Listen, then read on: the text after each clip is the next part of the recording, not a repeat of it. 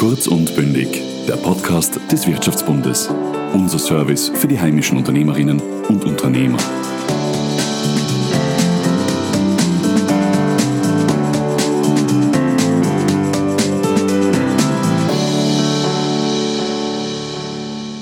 Liebe Zuhörerinnen und Zuhörer, wir hoffen, ihr habt die Weihnachtsfeiertage trotz dieser Corona-Maßnahmen gut verbracht und seid gesund ins neue Jahr herübergerutscht.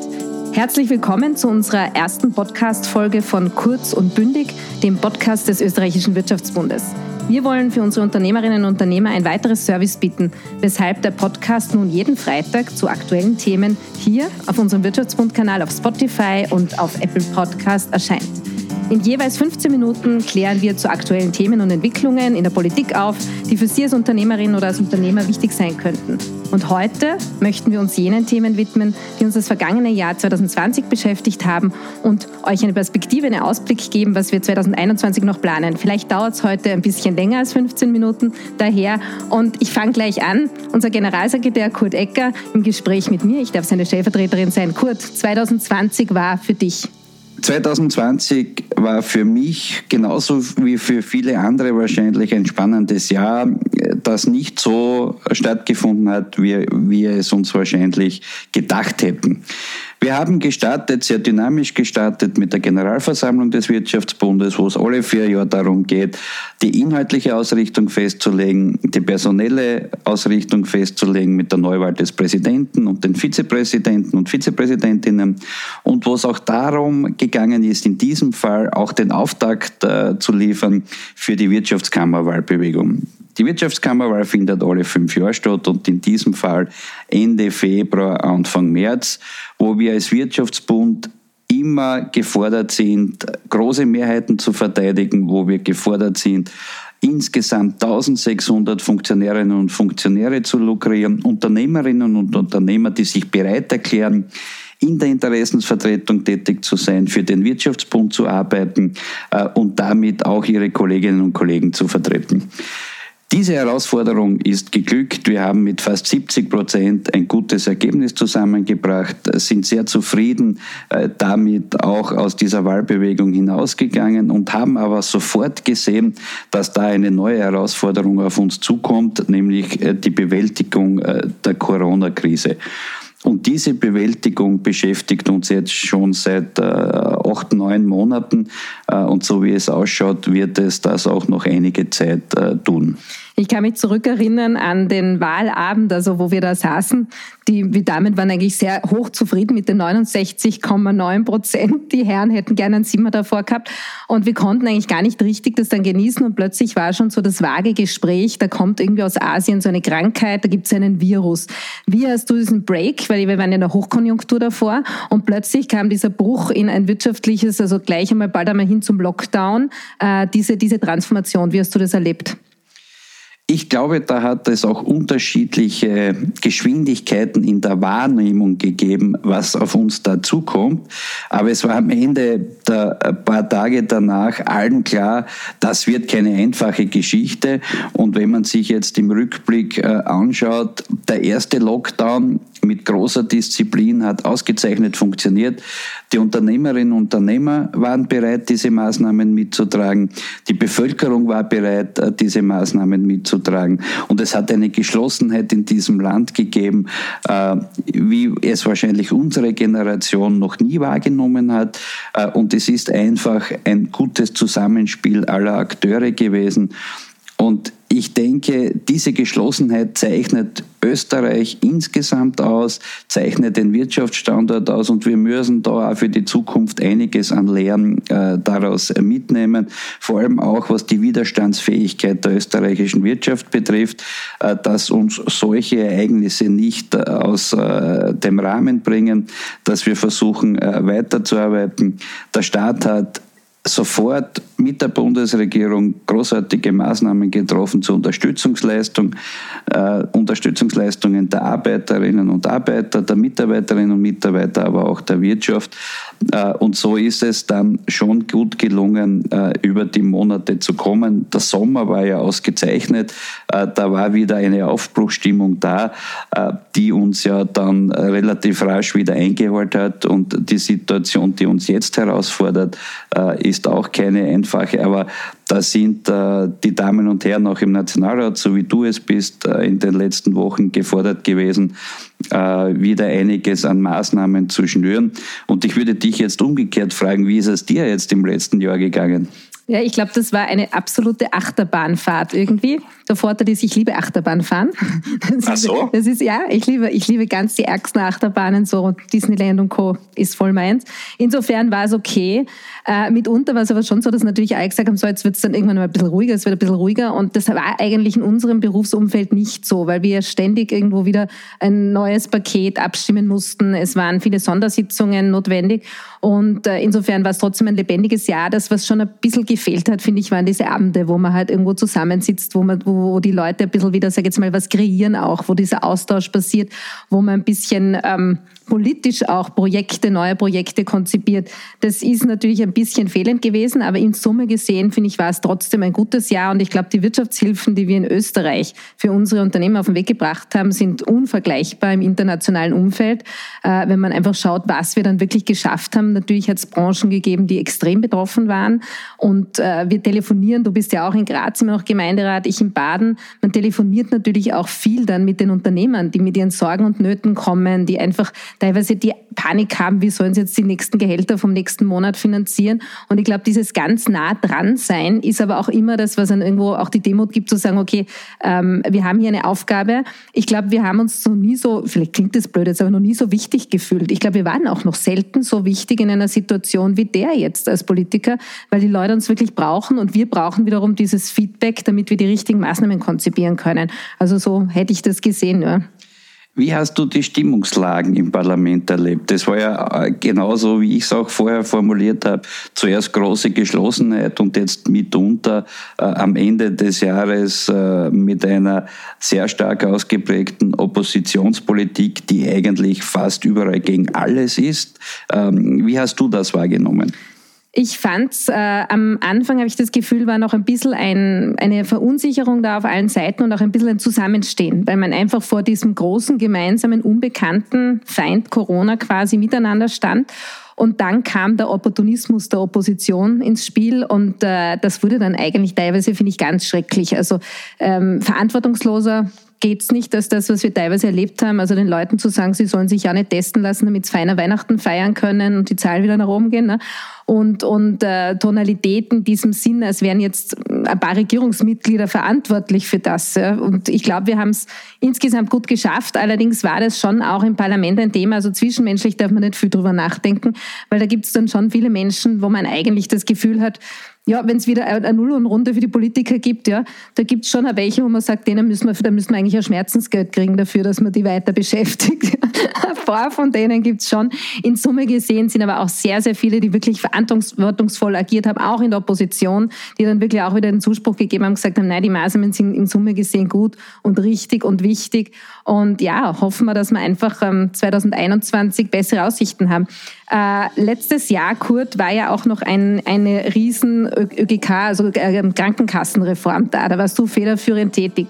Wie, wie, erzähl mal ein bisschen darüber. Wie, wie hat sich das gestaltet? Wie hast du diese Aufgabe wahrgenommen? Also es hat ja schon 2019 äh, damit begonnen, dass ähm, im Frühjahr die Neustrukturierung äh, eingeleitet äh, worden ist, dass aus über 20 Sozialversicherungsträger schlussendlich fünf entstanden sind. Der Startpunkt in der neuen Sozialversicherungswelt war mit dem 01.01.2020 und somit hat das Werkel zu laufen begonnen. Nachdem es dort auch einige Veränderungen Veränderung in der Mitgestaltung zwischen Arbeitnehmer und Arbeitgeber gegeben hat, waren diese Monate eher ein ruppiges äh, Zusammenfinden mit einem am Ende aber trotzdem äh, sehr guten Ergebnis.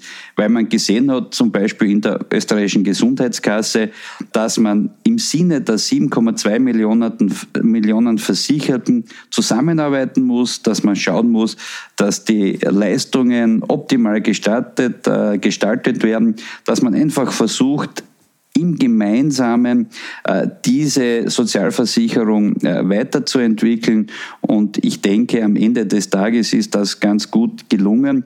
Und das ist ja nicht nur eine Fusion von neuen äh, Gebietskrankenkassen gewesen, sondern das war eine Fusion in einer der schwierigsten wirtschaftlichen und gesundheitspolitischen Situationen.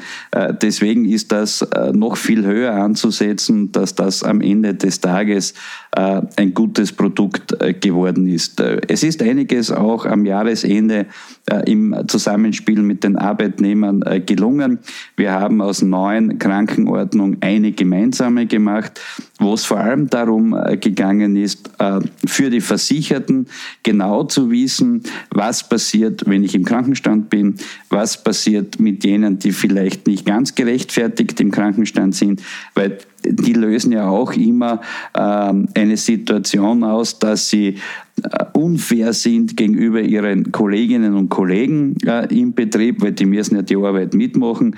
Das ist unfair gegenüber dem System, äh, das von allen getragen wird, wird und schlussendlich auch gegenüber dem Betrieb, der natürlich damit einen Schaden erleidet. Aber das ist jetzt in einem klaren Regelwerk ähm, äh, niedergeschrieben, äh, sodass dort äh, kein Missbrauch mehr stattfinden sollte, beziehungsweise auch klar geregelt ist, was beim Missbrauch gemacht wird. Stichwort Online-Visite. Was kann man sich da genau darunter vorstellen? Welche Flexibilität bringt die? Also bei der Online-Visite ist es so, dass die schon länger geplant äh, gewesen ist, aber im Zuge der Corona-Krise, wo natürlich der Arztbesuch auch äh, mit gewissen Gefahren verbunden ist, ein, Projek ein Projekt zwischen der SVS, äh, der ÖGK und der ITSV ein wenig Beschleunigung bekommen hat. Äh, nämlich da geht es jetzt darum, auch in einem Chat, ja, auch äh, mit Bild, äh, mit dem Arzt gemeinsam äh, seine Gesundheitssituation zu besprechen. Natürlich nur in beiderseitigen Einverständnis. Äh, und am Ende des Tages wird es wahrscheinlich eine Kombination sein, dass eine erste Abklärung äh, via Bildschirm stattfindet, die aber natürlich nie einen Arztbesuch am Ende des Tages ersetzt ersetzen wird, aber in einer guten Kombination an die Neuzeit angepasst wird. Äh, und so wie man jetzt äh, viele Besprechungen in Firmen abhält, wird es halt auch Besprechungen mit dem Arzt äh, via Bildschirm geben. Ich glaube, das hat sich ja überhaupt im letzten Jahr, sieht man mal, was für einen massiven Schritt nach vor wir da gemacht haben, was wir uns nie vorstellen hätten können, wie Sitzungen ablaufen, wie plötzlich eigentlich, wie, wie, wie nah man sich plötzlich auch sein kann, dass man eigentlich gar nicht so oft diese physischen Treffen braucht. Es hat sich sehr, sehr viel getan im Bereich von Homeoffice. Ähm, jetzt äh, gibt es ja im nächsten Jahr ein ganzes Programm, das die Christine Aschbacher, glaube ich, im März präsentieren wird. Jetzt sind wir schon eigentlich mitten im Vorausblick für 2021. Was glaubst du, was da kommen wird und was wird das Homeoffice in Zukunft für die Menschen sein? Das Homeoffice wird für die Menschen in Zukunft eine gewisse Flexibilität mitbringen für die Mitarbeiterinnen und Mitarbeiter, aber auf der anderen Seite für die Unternehmerinnen und Unternehmer eine große Herausforderung, weil die Betriebsorganisation ganz anders stattfinden äh, wird müssen, weil man einfach Rücksicht nehmen muss auf die Situation, dass die Mitarbeiter nicht im Büro verfügbar sind, sondern zu Hause im, in ihren Büros sitzen und daher immer die Schnittstelle zwischen jenen, die im Büro sitzen ja, und jenen, äh, die zu Hause sind, äh, definiert äh, werden muss. Du kommst ja selber aus einer sehr digitalisierten äh, Branche. Äh, wie siehst du die Situation auch als Unternehmerin? Äh, ist das eine Chance? Ist das eine Gefahr? Ist das eine Kombination? Wie muss das laufen? Ich glaube, es ist auf jeden Fall eine Kombination. Also es gibt sicher Branchen, ich habe jetzt auch neulich gerade mit einem Verwandten geredet, der ist in der IT-Branche, der hat gesagt, sie werden wahrscheinlich in Wien, in der Innenstadt, ein riesengroßes Bürogebäude aufgeben, weil sie gemerkt haben, dass es überhaupt nicht notwendig ist und die arbeiten in einer anderen Form. Ich glaube, wenn man in der Kommunikation tätig ist und wir alle sind ja in der Politik im weitesten Sinne auch in der Kommunikation tätig, dann braucht man, um zu kreieren, auf jeden Fall diese Schnittpunkte, wo man zusammenkommt, diese Orte des Austauschs, äh, dieses Menschliche, sage ich jetzt mal. Also ich glaube, Kreativität im, im klassischen Sinne, die Vernetzung von Menschen, das was Neues kreiert wird, das passiert nur im Face-to-Face -face miteinander. Und ich glaube, es wird eine Kombination sein. Ich finde es für mich zum Beispiel total angenehm, dass ich jetzt nicht wegen einem 30, 45 Minuten Termin vom Baden, vielleicht noch in der Rush Hour, wenn alles verstopft ist, hereinfahren muss nach Wien und wieder rausfahre. Das finde ich schon ganz angenehm, dass man das jetzt einmal von, von unterwegs aus machen kann äh, oder von zu Hause aus. Im Grunde genommen glaube ich aber, der Mensch ist ein soziales Wesen und wir brauchen Andockstationen Stationen. Es werden wahrscheinlich auch in dieser Wiener Startup-Community einfach so äh, Office-Center boomen, wo man sich zusammentut, wo man mal zumindest für ein paar Tage oder äh, phasenweise miteinander wo arbeitet. Ich glaube, das wird einfach, da wird sich sehr, sehr viel transformieren ähm, in diesem Bereich. Und äh, ich denke, also ich finde diese Entwicklung immer, diese Innovationsschub, der jetzt kommt, ganz etwas total Positives. Nur muss man natürlich aufpassen, weil es ist, äh, natürlich macht man auch Tür und Tor auf, sage ich jetzt einmal teilweise für Menschen, die jetzt da dann nicht mitmachen oder nicht dabei sind. Am Schluss muss das Ergebnis gemessen werden und das hängt sicher von der Branche jeweils ab. Dass es da was braucht, dass wir gelernt haben, ähm, diese, sage jetzt mal, diese technischen Möglichkeiten auch zu nutzen. Und in Wahrheit sieht man jetzt mittlerweile schon quer durch alle Altersgruppen. Ja. Es braucht am Anfang ein bisschen, dass man sich mit den Programmen auskennt, aber dann irgendwann funktioniert das großartig gut. Und äh, ich glaube, das ist eine ganz, ganz schöne Sache auch. Gerade wenn man, sage jetzt mal, ältere Menschen auch wieder integrieren will in viele Dinge, ist das etwas ganz, ganz Nützliches. Ähm, wenn wir noch hinausschauen aufs Jahr 2021, Corona, Massentests, Impfung, wie glaubst du, wird es weitergehen? Was wird uns die Freiheit wieder zurückbringen? Also ich glaube, man hat in den Entwicklungen der letzten Tage äh, gesehen, dass der Drang, die Freiheit wieder zurückzubekommen, sehr stark ist. Man hat auch gesehen, mit welchen Maßnahmen äh, das möglich sein wird. Auf der einen Seite für sich selbst zu wissen, äh, zu einem Zeitpunkt, wo ich getestet bin, ja, ich bin äh, Corona-negativ. Ähm, und damit habe ich die Möglichkeit, äh, mich zu bewegen, niemanden anzustecken. Das ist natürlich eine Momentaufnahme, das ist mir schon klar. Aber wenn viele Menschen genau mit diesem Gesichtspunkt auch unterwegs sind, äh, dann wird der Umgang miteinander in diesem Zusammenhang ein leichterer werden. Und das Zweite ist für mich äh, die wirklich große Chance, nämlich die Impfung ja, wo ich hoffe, dass möglichst viele auch äh, von dieser Möglichkeit Gebrauch machen, um eben auch seinem Gegenüber einen Schutz zu liefern, nämlich indem, dass ich den nicht anstecken kann. Und die gemeinsame Sehnsucht, dass wieder Leben so stattfindet, wie wir es gewohnt war, wird uns, glaube ich, gemeinsam, so wie am Beginn des Lockdowns, auch wieder diese letzte Hürde meistern lassen.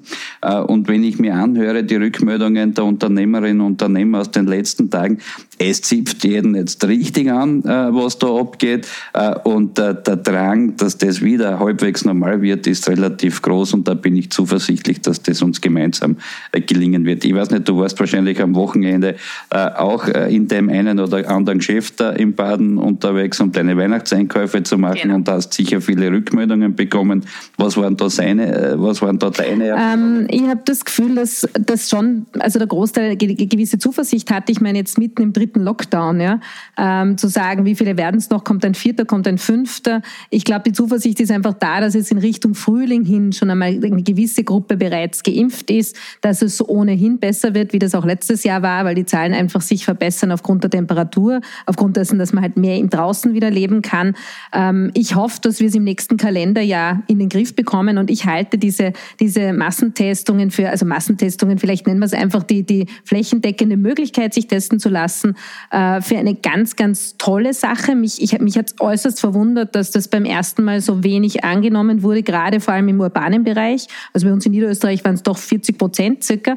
Und jetzt wurden aber die Stimmen dann laut in den letzten Tagen, wo kann man denn noch jetzt kurz vor Weihnachten dann doch gratis testen? Da denke ich mir, eine Woche vorher wäre es möglich gewesen. Also da muss man schon noch sagen, die Vernunft, die Eigenverantwortung der Menschen zu appellieren. Ich glaube aber auch, dass wenn sie gewisse Vorteile haben, also ich bin absolut dagegen, da jetzt irgendeinen guten Schnitzelgutschein zu verteilen, aber man muss Vorteile haben daraus, dass man sich testen lässt. Und das bedeutet, ich darf wieder ins Theater, ich darf wieder ins Kino, ich darf wieder ins Restaurant gehen darf und Urlaub fahren. Ganz genau, ja, wieder, wieder, wieder einfach wieder genießen und das alte Leben zurückhaben. Und äh, das ist, glaube ich, genug äh, Anspruch, sage ich jetzt mal, für die, für die Leute zu sagen, ja, da mache ich jetzt mit.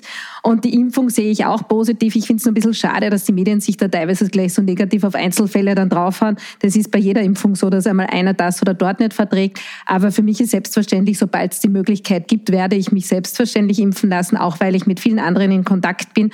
Und äh, wir würden wahrscheinlich, wir sind jetzt beide gesund und jung, halbwegs jung und täten das schon ganz gut vielleicht überstehen. Aber dennoch, glaube ich, ist es einfach die Eigenverantwortung zu sagen, ja, äh, wir lassen uns impfen, sobald es möglich ist. Und dann hoffentlich werden wir das bald einmal hinter uns lassen können. Ich glaube, die, die eigene Einschätzung und äh, das Positivsehen der jeweiligen Maßnahme ist dann auch der Grund, um es zu tun.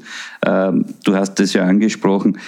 Der Massentest hat ja eher nicht die Massen angelockt, äh, freiwillig, äh, sondern da war Skepsis da, da war eine gewisse Zurückhaltung da, da war auch vielleicht ein Widerstand da, weil es von der Regierung äh, und den Landespolitikern ähm, organisiert ist worden. Jetzt, wo es darum geht, die eigene Familie zu schützen, hat man gemerkt, okay, so blöd ist es, glaube ich, gar nicht, weil man damit beitragen kann, sein Umfeld vor einer Ansteckung zu bewahren. Äh, und damit hat die, die Maßnahme scheinbar auch Sinn äh, oder macht die Maßnahme scheinbar auch Sinn.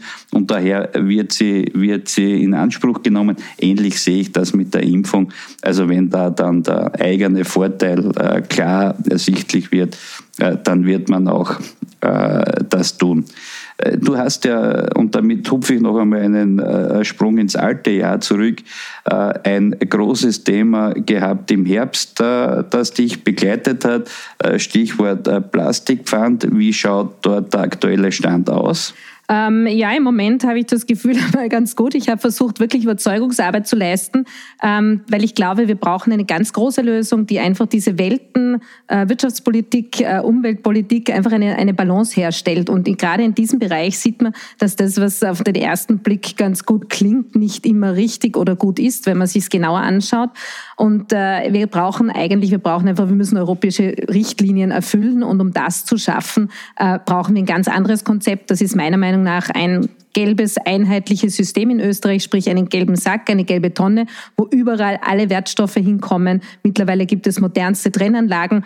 Und ich glaube, dass wir einfach generell schauen müssen, wie wir umweltpolitische Maßnahmen umsetzen, ohne aber quasi die Wirtschaft einfach da auf der Strecke zu lassen dabei. Das heißt, man muss alle ins Boot holen. Und das war für mich ein, ein wichtiges Thema, wo ich mich auch wirklich reinkaut habe, als mich irgendwo, wo ich gemerkt habe, da ist der Antrieb da, man kann so vieles besser machen, wenn man sich richtig, also inhaltlich mit den Dingen dann in der Tiefe beschäftigt beschäftigt.